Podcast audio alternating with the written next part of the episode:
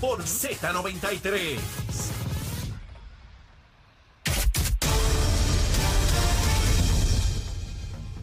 Buenos días, soy Carla Cristina informando para Nación Z Nacional en los titulares, aunque la División de Integridad Pública del Departamento de Justicia debió terminar ayer lunes la investigación preliminar que conduce sobre el alcalde de San Juan Miguel Romero y los legisladores Juan Oscar Morales y Jorge Giorgi Navarro. El gobierno informó que a causa del paso del huracán Fiona el plazo le fue extendido a la agencia. En otros asuntos, la senadora Ana Irma Rivera Lacen informó que la Comisión de Derechos Humanos y Asuntos Laborales del Senado realizará esta semana una vista pública sobre los retos que enfrentan los migrantes haitianos en los viajes en alta mar para llegar a Puerto Rico e investigar cuál es la atención que reciben en la isla por parte de las autoridades.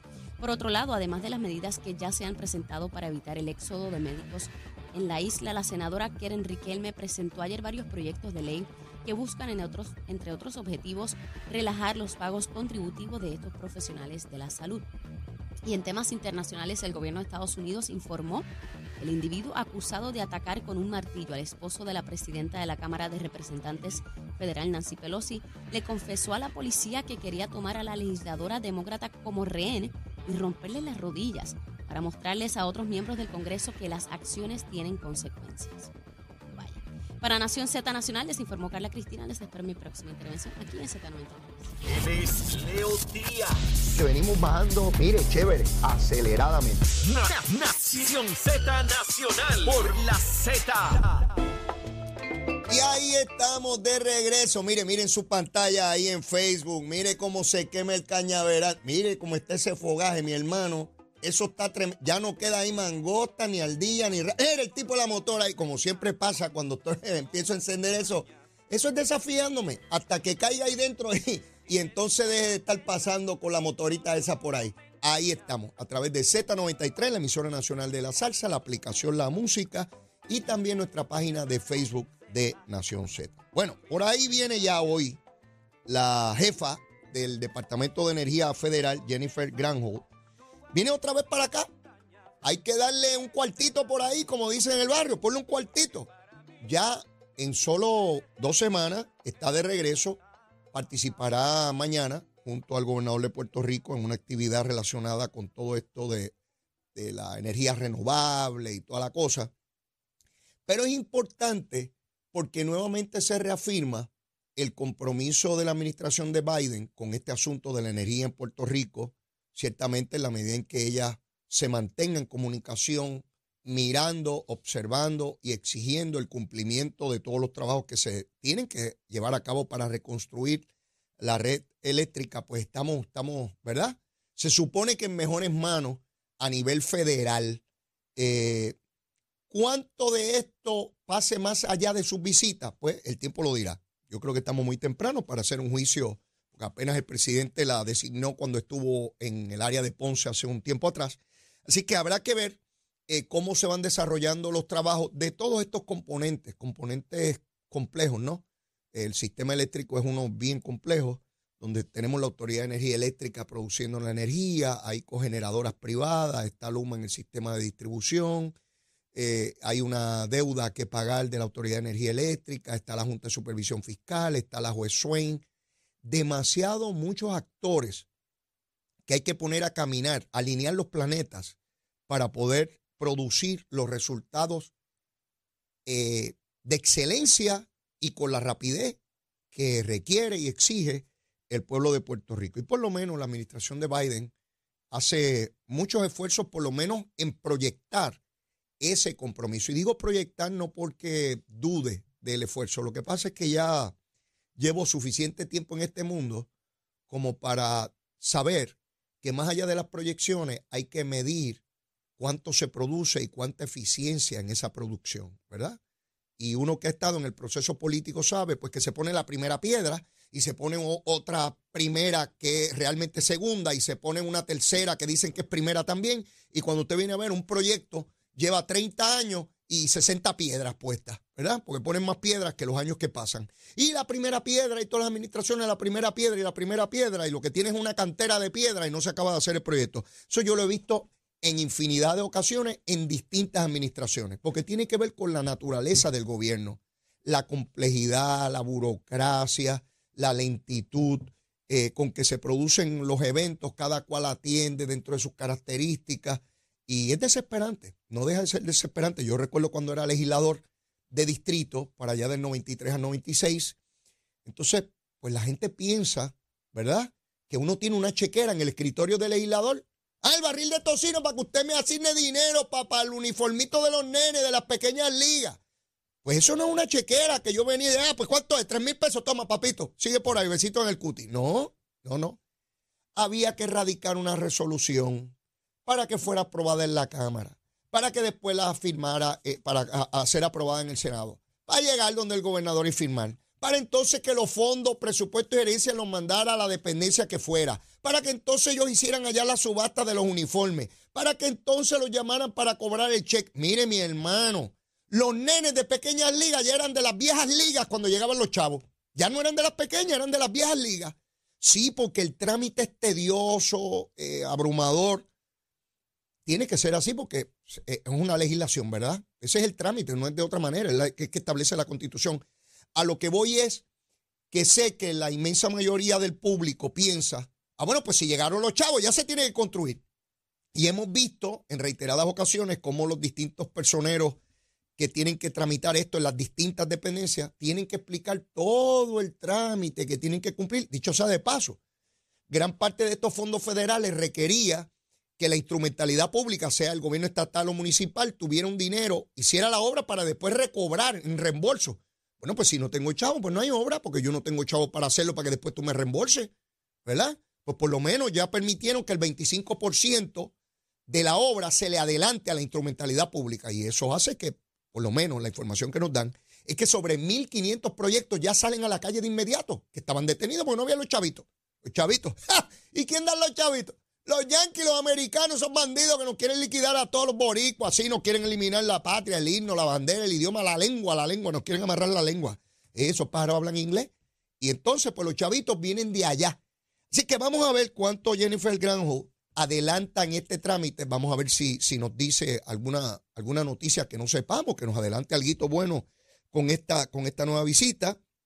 La oportunidad mañana de hablar en este foro, donde también hablará el gobernador, es importante porque nos va a poner en perspectiva la política pública y cuánta sintonía hay entre lo que la funcionaria federal tiene como expectativa y lo que el gobernador de Puerto Rico tiene como expectativa. En la medida en que haya consonancia, en la medida en que estén en el mismo canal, en esa medida, pues las cosas se supone, se supone que caminen con mayor eh, rapidez. De otra parte, eh, eh, la mañana de hoy se adelanta que eh, tanto Manuel Natal como Juan Dalmao tendrán una conferencia de prensa en la Comisión Estatal de Elecciones. Y se ha creado toda una expectativa en las redes sociales de que llegó el junte, que esto es tremendo y que sé yo qué rayo. Bueno, yo me puse a averiguar, ¿sabes yo soy averiguado? ¿Sabes que yo soy averiguado? Me puse a averiguar. Y todo parece indicar que las peticiones, tanto del Partido Independentista como de Victoria Ciudadana, no están contemplados en los proyectos que se atienden en la Cámara de Representantes. Me explico. Usted sabe que Connie Varela, ese genio, Connie es una lumbrera, ¿sabes? Una cosa que es hasta difícil entenderlo. Habla como, como un arameo antiguo. Pues Connie dice o dijo por mucho tiempo que él iba a complacer a esos partidos políticos y le iba a dar candidaturas coaligadas y bueno, le iba a dar de todo. Pues Connie se dio a la tarea de buscar complacer a los muchachos y a las muchachas y no pudo. No hay los votos dentro de la delegación de Connie Varela para darle lo que pide Victoria Ciudadana y lo que pide el PIB. En el Senado ya lo sabíamos porque se aprobó enmiendas al código electoral o a la ley electoral sin contemplar las peticiones de estos dos partidos. ¿Qué debe ocurrir? Bueno, pues que estos dos pájaros irán allí a la comisión probablemente a decir que van a impugnar en los tribunales la ley. Yo no le veo, si es por ahí que van, no, les veo mucho, no les veo mucho chance, ¿sabe? No les veo mucho chance. Probablemente anuncien allí que decidió uno correr para la gobernación y el otro no. Esa está dura porque los dos, mire, eh, los dos tienen un ego que no cabe en la plaza, en la plaza roja. No, no, en la, en la plaza esa del Zócalo en México tampoco. Eh, es inmenso.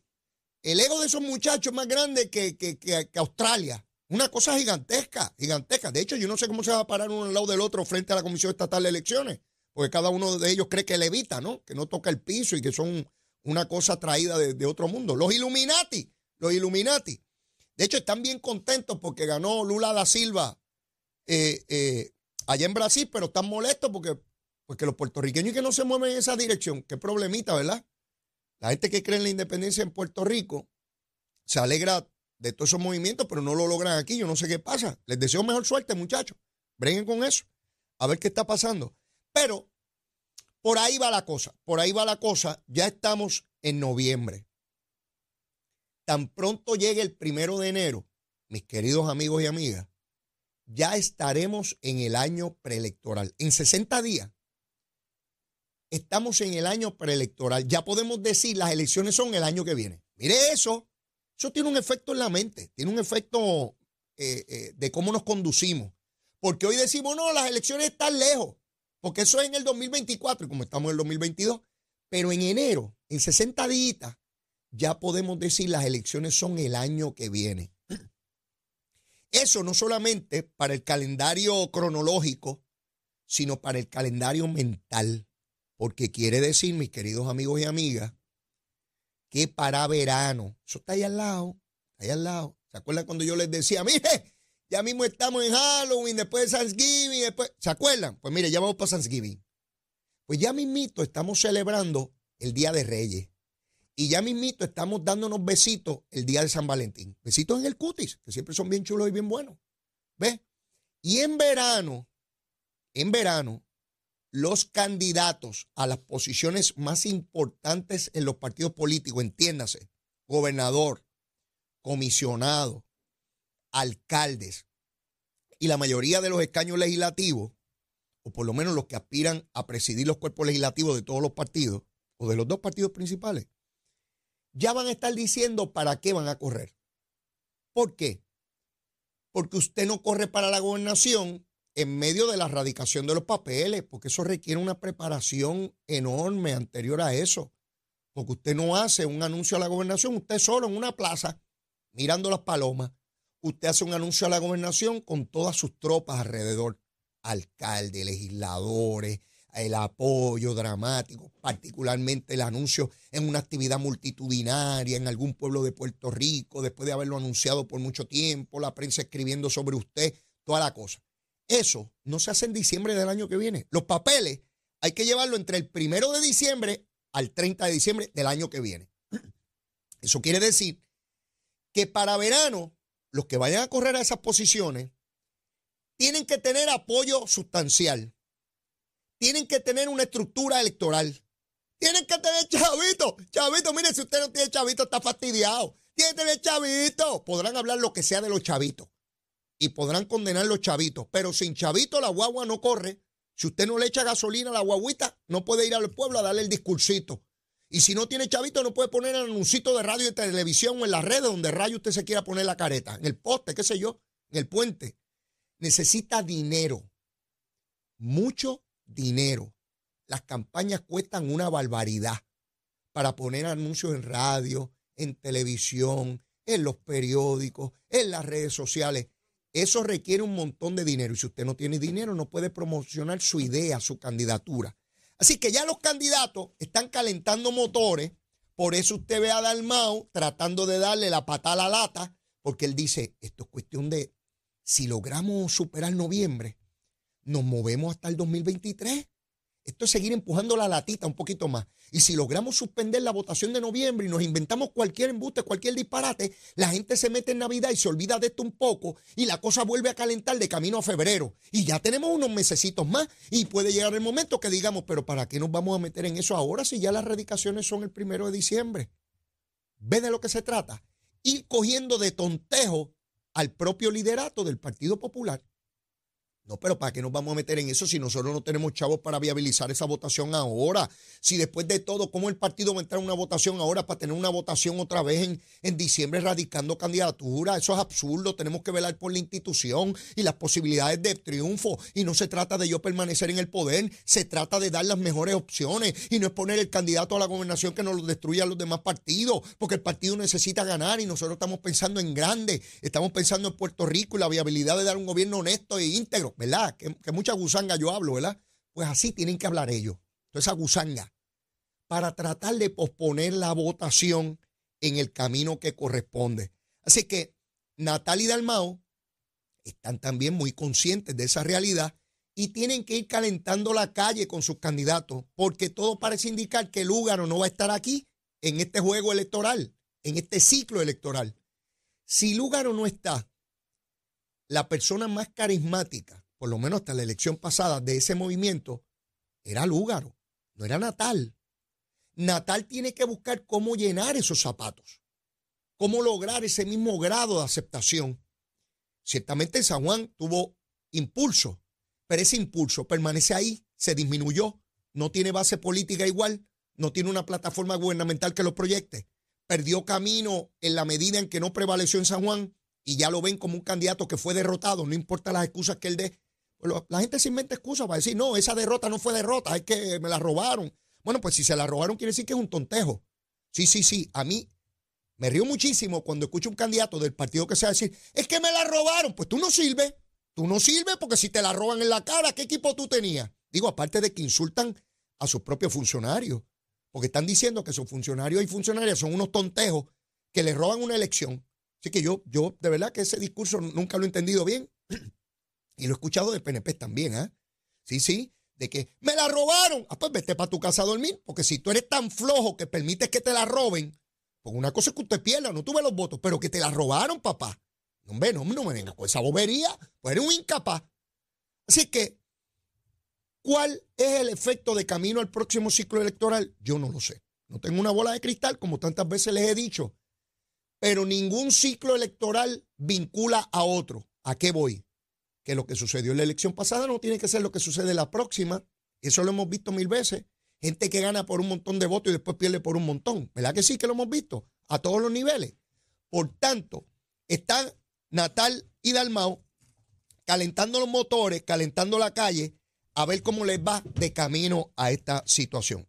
De otra parte, Biden se la juega el martes. Sí, se la juega el martes. Biden, como todo político, cuando se acerca a una elección, trata de hacer proyecciones y promesas grandes que intenten mover la mayor cantidad de electores posible. ¿Y qué dijo Biden ayer? Que si él gana otra, oigan bien, que si él gana otra vez Cámara y Senado, si gana los dos, si tiene mayoría, él va a promover legislación para legalizar a nivel federal el aborto. Y usted dirá, pero ¿cómo es eso, Leo? Sí, porque las bases demócratas creen en el derecho al aborto y por tanto con la decisión del Tribunal Supremo dominado por jueces nombrados por eh, presidentes republicanos, dijo que el aborto no es un derecho federal, que no está en la Constitución federal, que cada estado lo regula como quiera, desde permitirlo hasta prohibirlo, pero Biden está diciendo, no, no, yo lo voy a poner en la ley federal. ¿Qué está tratando de lograr Biden? Que esos sectores liberales demócratas se muevan a votar. Porque la situación económica está haciendo que sectores demócratas planteen en las encuestas que no se van a movilizar con la misma fuerza que dicen que se van a movilizar los republicanos. Por tanto, Biden a una semana de la elección está diciendo, miren, si no salen a votar, no se quejen después de que no tienen derecho al aborto. Para tenerlo, tienen que darme el voto. ¿Qué ocurre? Que Biden tiene mayoría ahora mismo en la Cámara. La ha tenido durante estos dos años. Aunque empatado, tiene el Senado. Y Kamala Harris decide como vicepresidenta. ¿Por qué no sometió esa legislación? ¿Por qué no lo hizo antes? ¿Por qué? Porque esperó a las elecciones de nuevo término como anzuelo para los pececitos. Pues evidentemente así es. Porque lo que debió haber hecho, si él cree en eso de verdad, no estoy diciendo yo estoy a favor, estoy diciendo lo que él debió haber hecho si cree en lo que dice, es que tan pronto se dio la decisión del Tribunal Supremo Federal, pues someter legislación al Congreso. ¿O no? Fíjense a dónde espera, a una semana antes de la votación. Hasta ahora, lo que he visto, lo que he leído, parece que los republicanos se quedan con la Cámara de Representantes Federal. Lo que necesitan es un solo cuerpo para trancar la cosa, ¿sabes? No necesitan los dos. Con que tengan la Cámara, pues no pasa legislación por allí y se acabó. Pues tener el Senado, pero pues, igual que aquí. Pedro Pierluisi puede enviar la legislación que sea, pero en Cámara y Senado no tiene mayoría. Así que allí le hacen pedazo eh, su legislación, como de hecho tienen, ahorita está por ahí William Villafaña, pero tengo entendido que hay una más de 40 nombramientos pendientes del gobernador Pedro Pierluisi y ya mismo se acaba la sesión, ahora en noviembre de este año. Así que Biden está desesperadamente buscando los votitos que le corresponden.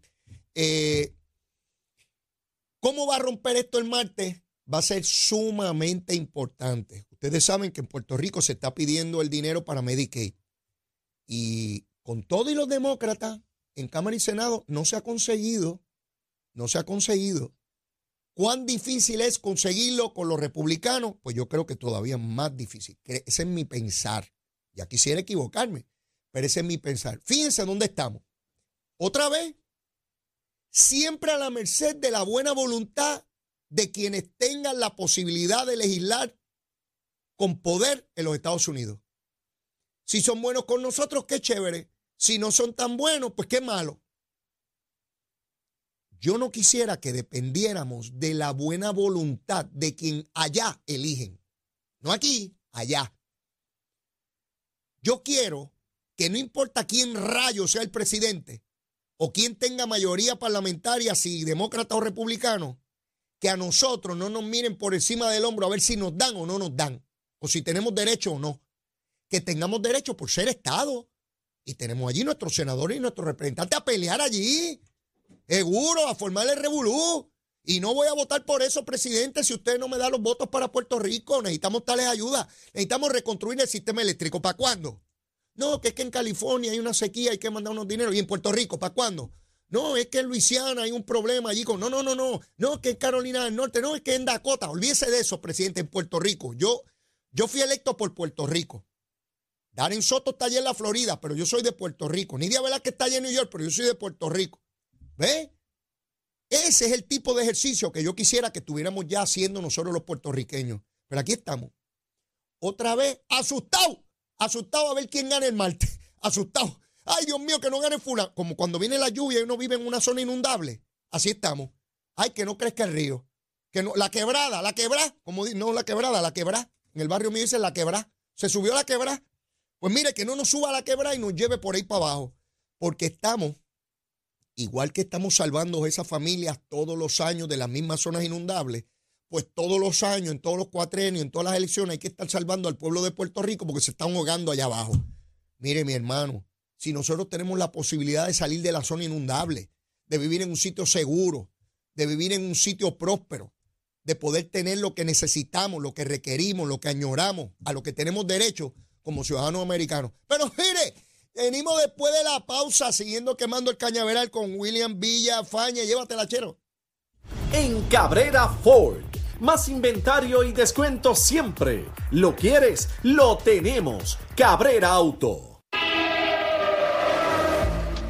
Buenos días, soy Cristina informando para Nación Z Nacional. En el tránsito continúa el tapón en gran parte de las carreteras, sobre todo en la zona metropolitana de San Juan, como la autopista José Diego entre Vega Alta y Dorado, y más adelante está sumamente pesado desde antes de la zona de Bucanan hasta el área de Santurce, cerca de la entrada del túnel Minillas. Pesada también la carretera 167 entre Rexville y la intersección con la 840.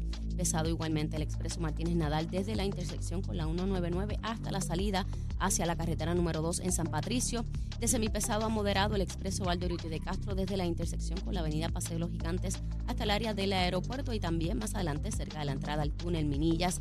En Santurce, el expreso de Trujillo Alto en Los Cedros, entre Los Cedros y Villa Andalucía, la autopista Luis Aferré desde Santa Bárbara hasta la confluencia con la PR22 en Atorrey y más al sur igualmente en Caguas en dirección a San Juan y la carretera 30 desde el puente sobre la 189 en Gurabo hasta la intersección con la 52 y la 1 todavía está pesada. Más adelante actualizo esta información para ustedes. Ahora pasamos con el informe del tiempo. El Servicio Nacional de Meteorología nos informa que las condiciones del tiempo estarán calmadas en horas de esta mañana con algunos aguaceros moviéndose tierra adentro desde, desde, las aguas aledañas a nosotros. Sin embargo, aguaceros y tronadas se desarrollarán durante la tarde debido a los efectos locales y a la brisa marina.